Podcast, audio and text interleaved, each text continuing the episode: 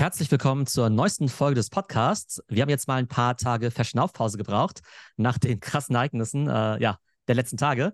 Aber pünktlich zum Wochenende gibt es jetzt ein Update zur aktuellen Situation bei OpenAI und Sam Altman. Und bevor wir starten, gibt es noch einen Hinweis auf die nächste AI Masterclass. Und die findet statt am 12. und 13. Dezember, also die letzte Masterclass für dieses Jahr. In der letzten Session hat jemand gesagt, dass er sich das selbst zu Weihnachten geschenkt hat. Also kann ich natürlich sehr befürworten. In der AI Masterclass werdet ihr auf den aktuellsten Stand gebracht, was das Thema künstliche Intelligenz angeht. Das heißt, die aktuellsten Trends, Tools und natürlich auch, wie man diese Features eben nutzt. Diese ChatGPT Basics, die machen wir eben am Anfang, sodass eben Einsteiger gut mitkommen können. Aber dann gehen wir eben auch relativ schnell zu den aktuellen Features über, nämlich zum Beispiel Datenanalyse mit ChatGPT, wie kann ich eben PDFs zusammenfassen und bearbeiten mit ChatGPT, Bildgenerierung mit DALI innerhalb von ChatGPT oder auch, wie baue ich mein eigenes GPT. Das finde ich ja persönlich am coolsten.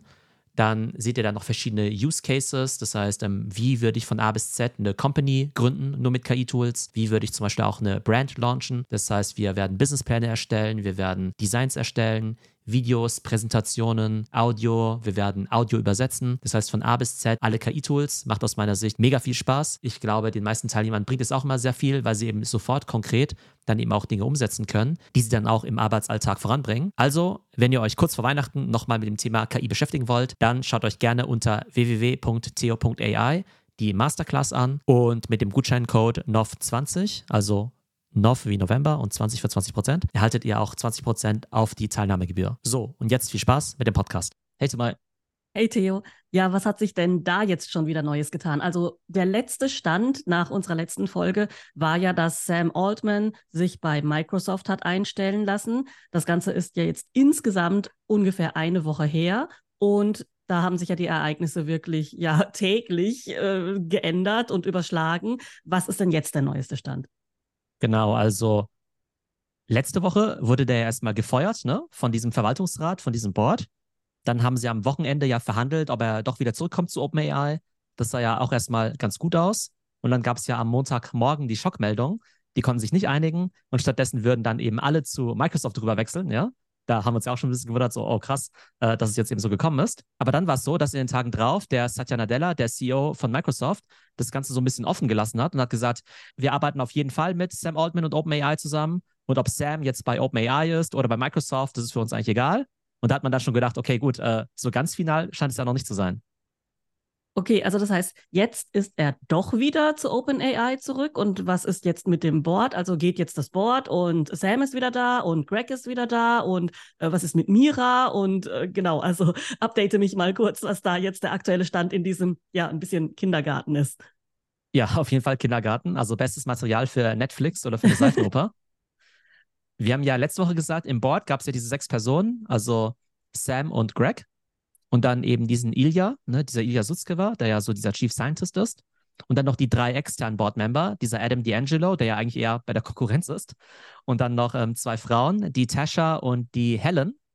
Und wir haben ja gesagt, dass ja eigentlich es so aussieht, als ob der Ilya ja quasi den Coup angestiftet hat, weil er auf der Seite ist von denjenigen, die sagen, ah, KI ist irgendwie äh, gefährlich, da dürfen wir nicht so schnell vorangehen, wir dürfen es nicht so kommerziell machen und so weiter. Und hat er irgendwann getweetet, irgendwann am Dienstag oder sowas, I deeply regret my part in this um, ähm, board action oder sowas, ja. Also er hat dann selber Hä? getweetet, ähm, dass er es ja bereut und hat dann irgendwie quasi noch so einen offenen Brief mit unterschrieben, ne, zusammen mit 700 von 750 OpenAI-Mitarbeitern, die haben ja so einen offenen Brief verfasst und haben gesagt, hey, wenn Sam nicht zurückkommt, dann gehen wir alle zu Microsoft und das Board muss jetzt zurücktreten. Unterschrieben unter anderem von diesem Ilya. Was? Also, das macht ja überhaupt keinen Sinn. Also, macht heißt, keinen Sinn. Wir haben ja Ilja, ähm, das ist nicht mal letzte Woche. Ich habe jetzt gerade überlegt, das fühlt sich an, als wäre es schon zwei Wochen her, aber eigentlich haben wir am Montag drüber gesprochen, oder? Mhm, genau. Einmal am Samstag und einmal am Montag. Genau. Und heute ist Freitag. Also, das heißt echt verrückt, was da alles kommunikatorisch vor sich gegangen ist. Und da haben wir ja den Ilja als äh, Königsmörder identifiziert, sozusagen. Und das war ja auch so.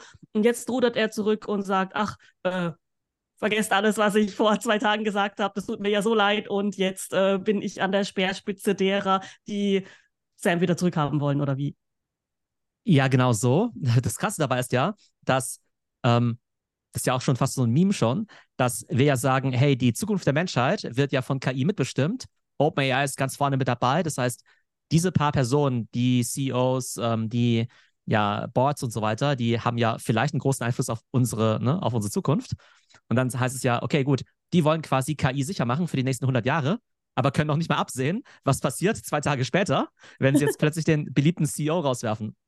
Ja, vor allen Dingen, was ich nicht verstehe, ist, ähm, kommunikatorisch ist das ja eine einzige Katastrophe. Das ist ja ein totaler Affenzirkus, ja. Also wenn man sich so hin und her umentscheidet und so weiter, muss man das ja nicht in der Gegend herumposaunen.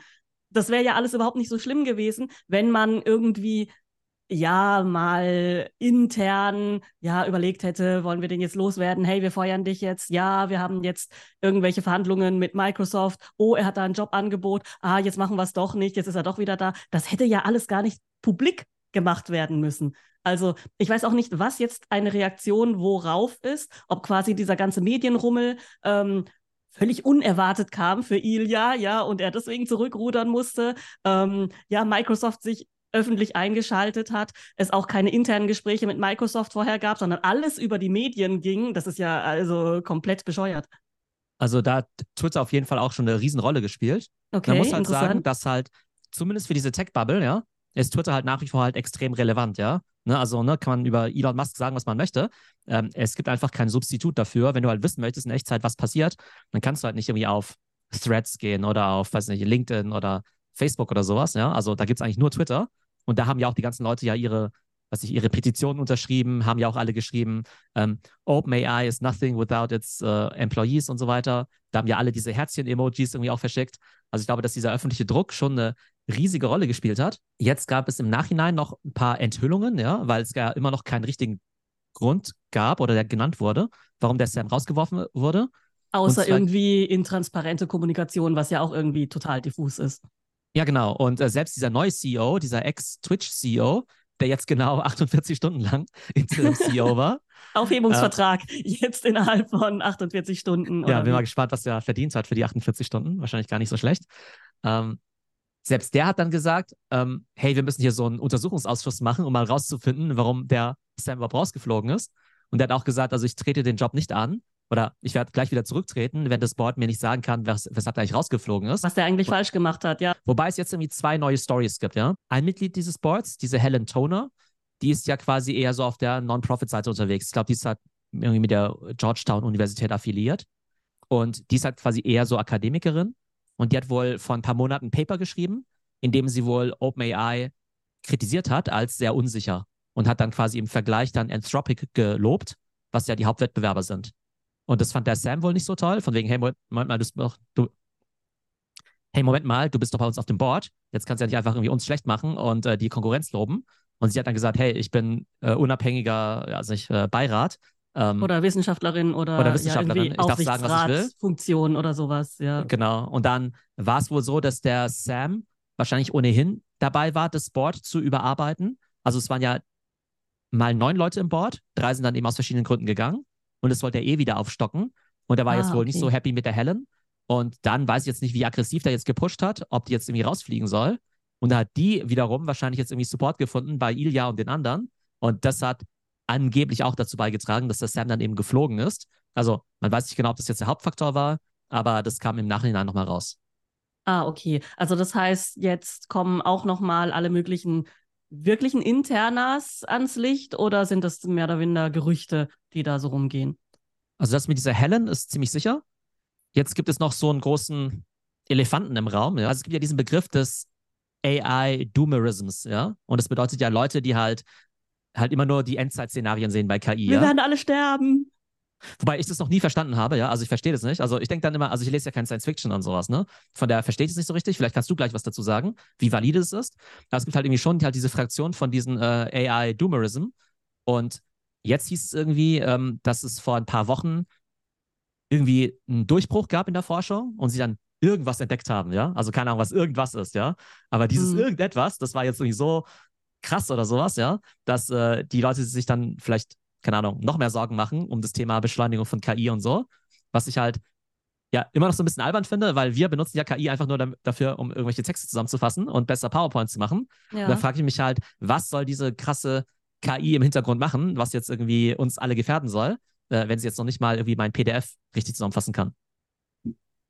Also aus psychologischer Sicht ähm, könnte ich mir schon vorstellen, was so ein irgendwas sein könnte und das wäre ziemlich scary. Also das kommt auch, auch ein bisschen aus dem Science-Fiction-Bereich, aber ähm, also das nennt sich Emergenz und Emergenz bedeutet, dass quasi aus verschiedenen ähm, ja, Einzelteilen etwas Neues entsteht, was man so nicht vorhersagen kann. Also es emergiert sozusagen, it emerges, ja.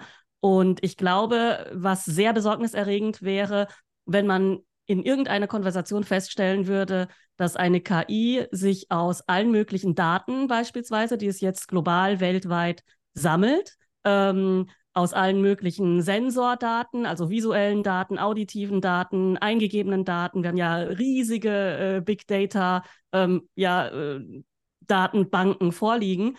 Und wenn sich da herausstellen würde, dass eine KI in irgendeiner Form und wenn auch nur ganz klein ein Selbstbewusstsein entwickeln würde. Also wenn eine KI, wenn man sie fragt, sagen würde, ich bin ich oder ich bin etwas, ja, was vorher nicht einprogrammiert wäre. Das wäre etwas, das wäre extrem besorgniserregend, weil ähm, quasi in der Geschwindigkeit, wie sich so etwas weiterentwickeln könnte, das völlig außer Kontrolle geraten könnte. Also das wäre jetzt mal so rein aus dieser ähm, ja, aus, aus, aus dieser relativ technischen oder psychologischen Sicht. Und klar, also die ganzen Science-Fiction-Sachen wie jetzt Space Odyssey oder sowas mit einer wild gewordenen KI, die sich dann gegen ihre Erschaffer wendet oder aus ihrem Service-Charakter herauskommt und meint, eigene Ziele verfolgen zu müssen. Ähm, oder die vielleicht selber darauf kommt, ja, logischerweise, wenn man ihr eingibt, beispielsweise ähm, Ziel, rette die Erde, und sie stellt dann fest, ja, rette die Erde, die Erde überlebt am besten ohne Menschen. Könnte ja auch ein logischer Schluss sein, ja. Das wäre zum Beispiel auch extrem besorgniserregend. Ähm, ja, also ich kann es schon verstehen, ich weiß aber nicht, wie groß da das Risiko tatsächlich ist. Aber hältst du das denn für halbwegs valide oder denkst du, okay, das ist für Verschwörungstheoretiker, die zu viel Science Fiction gucken und zu viel irgendwie Blog, äh, in Blogs, Foren rumlesen?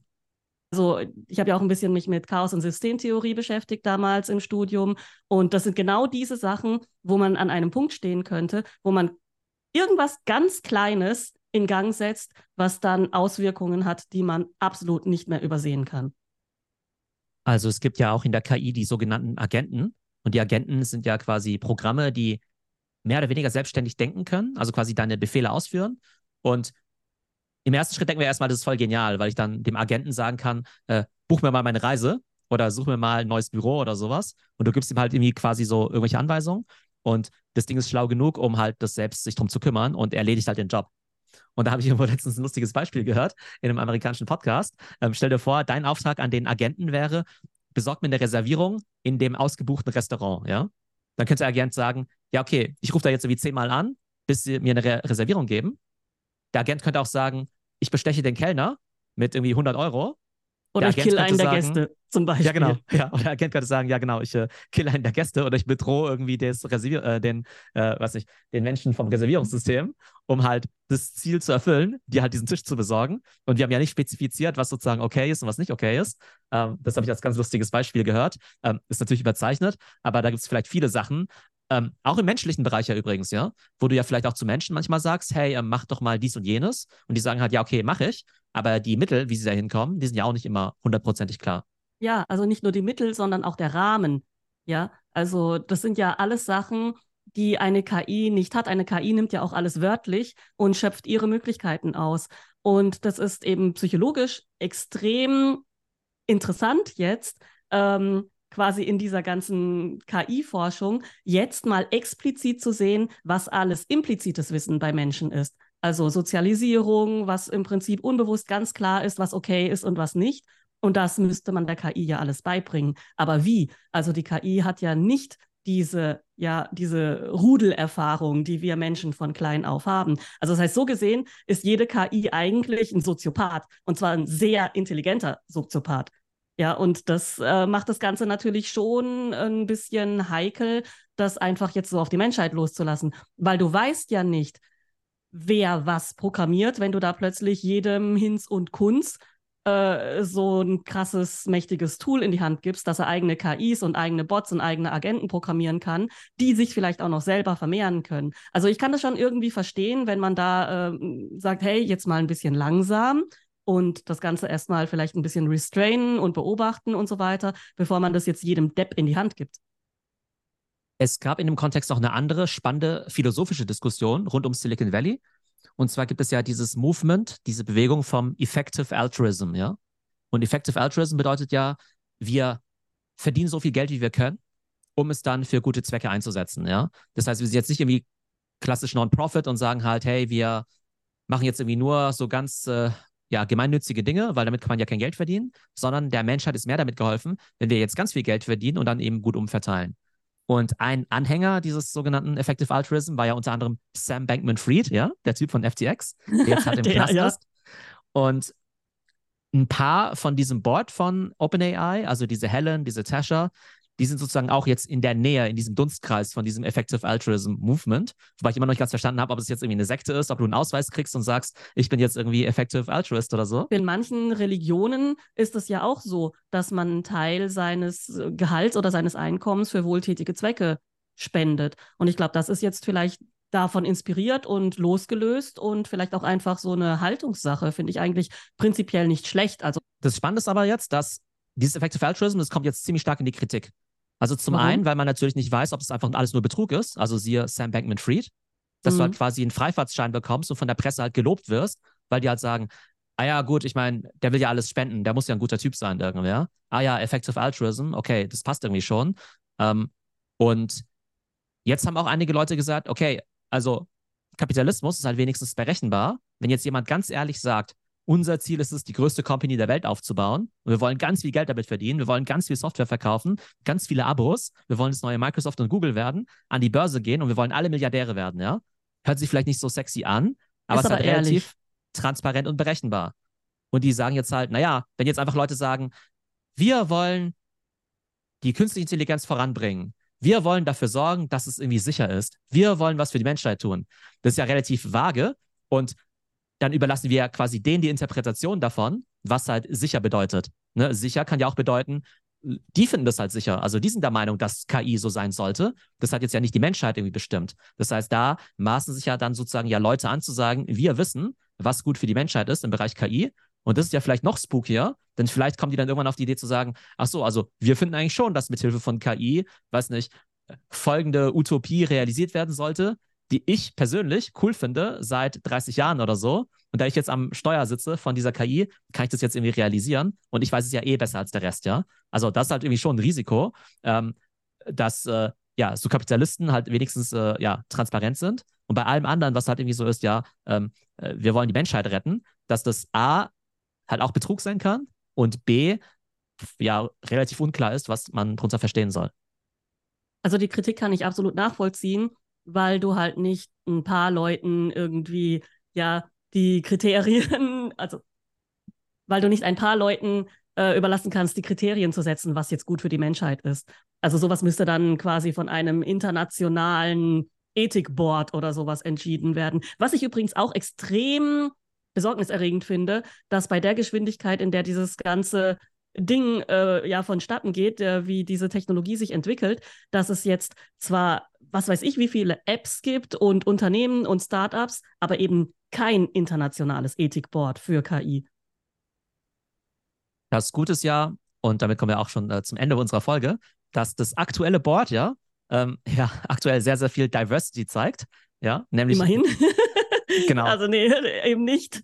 Genau, ja. Also sozusagen, äh, also Frauen gibt es nicht mehr im Board. Da gab es ja zwei davon im alten Board. Jetzt gibt es ein provisorisches Board, was aus drei weißen Männern besteht, aus ja, drei Mi Milliardären, ja. drei Milliardäre, drei weiße Milliardäre aus Amerika. Ja, ähm, aus Amerika, genau. genau. Genau, und zwar der Brad Taylor, der war früher mal CTO bei Facebook. Dann komischerweise immer noch der Adam D'Angelo, der ja eigentlich von der Konkurrenz war. Also irgendwie konnte er es durchboxen, dass er in diesem ja, vorübergehenden Board immer noch mit dabei ist. Und der Larry Summers, der schon ein bisschen älter ist, der ja auch mal der Präsident von Harvard war, aber auch ein bisschen eine kontroverse Figur ist. Also der ist halt so das, äh, ja, der Prototyp vom äh, alten, weißen, mächtigen Mann, also 60, 70 Jahre alt ist der oder sowas, ne? Oh je, Und also wollen wir den wirklich jetzt, OpenAI überlassen? Okay. Ja, genau, die drei sollen jetzt quasi das neue Board jetzt aufbauen. Und ähm, genau, aber also im Endeffekt, ähm, Sam ist wieder CEO. Das Team ist komplett noch mit dabei. Niemand ist zu Microsoft gewechselt. Ähm, auch Ilya Sutzkever als Königsmörder ist wieder mit offenen Armen empfangen worden. Die wollen einfach nur weitermachen, die wollen einfach nur Gas geben. Ähm, ich glaube, dass die schon gestärkt daraus hervorgehen. Ich glaube, die haben jetzt so krass viel PR bekommen, dass ja manche schon denken, ob das irgendwie so eine PR-Aktion war. ähm, Microsoft geht auch gestärkt hervor, glaube ich. Also ähm, Mira Murati noch dabei, irgendwie als dabei. Vize oder so, einzige nee, CTO. jetzt? CTO. Oder? Ja, mhm. ja, ja, weiterhin CTO.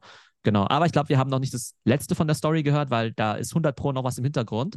Und ich denke, dieser Konflikt zwischen Non-Profit und Profit und irgendwie richtig Gas geben mit KI und doch so ein bisschen auf die Bremse treten, also der wird uns in irgendeiner Form auf jeden Fall wieder begleiten. Und da werden wir euch auf jeden Fall in Zukunft weiterhin Updates geben. ich bin schon sehr gespannt. Bis dann, Theo. Tschüss. Ciao.